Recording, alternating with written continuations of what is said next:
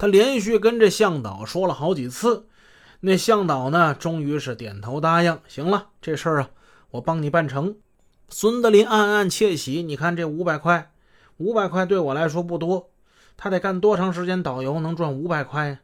看来这钱呢，花的值。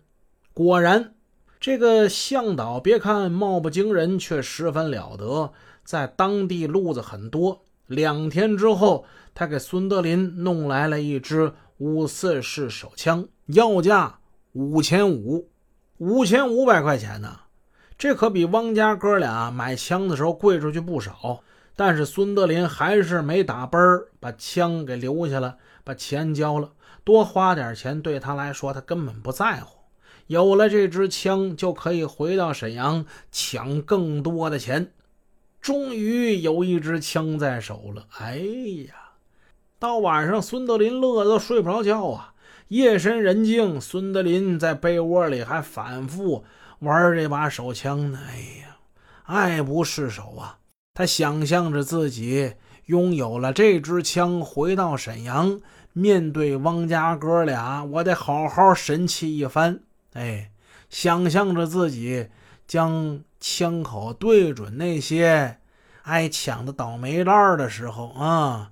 我拿枪在你们眼前一晃，逼得你们保命舍财，我得多威风！越想他越兴奋，越想越兴奋，在床上他更睡不着了。哎，不对，现在光有枪没有子弹呢，没没有子弹，那这枪不就成了一块废铁吗？光有枪不行。孙德林就跟向导说。不行啊，小兄弟，你还得给我弄些子弹来呀！向导颇为为难，子弹这我真不好弄，你得帮我啊，小兄弟，这枪我有了，但我得试试这枪啊！我怎么知道这枪好用不好用啊？我得开几枪，我得听听响啊！哎，好吧，向导无可奈何的，还是应承下来了。我去试试看看吧。孙德林知道这向导啊，路子多了去了，这人鬼着很。哎，你不抓紧给他施加点压力，他就跟泥鳅鱼似的，到时候他就他就滑脱了。他就不出所料，没过一段时间，向导把子弹弄来了，一共给了他子弹七枚。孙德林把这子弹压着枪里，拿手一掂了，其实是枪是假，要来子弹是真的。直到此时，孙德林才觉得自己是世界上最强大的人。什么金盆洗手啊，收山呐，去他个蛋的呀！我现在这才是人生的开始啊，大干的日子在后边呢。回沈阳，你看我怎么搅他个翻天覆地。枪买到之后，孙德林归心似箭，怎么才能快点回沈阳啊？怎么才能顺利的把这些枪带过边检呢？哎呀，一想过边防，孙德林头冒汗，这是一大难题呀。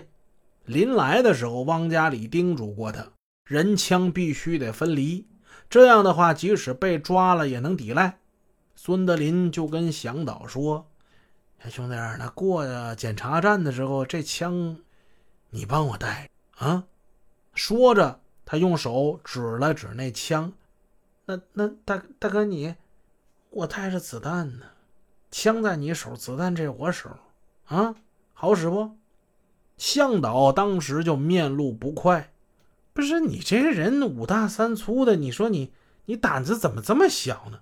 过境的时候啊，不搜身的，什么事儿也没有，你怕什么呢？你，大哥，我这一个月不知道带多少人过这条线，从来不搜身，你就放心吧。孙德林呢，有些犹豫，是啊。哎呀，好不容易把枪买到了，他实在不愿意把自己这宝贝疙瘩交给别人收藏。向导又说了，过境的时候啊，你只管大步流星，你就往前走啊。检查站的人我熟悉的很啊，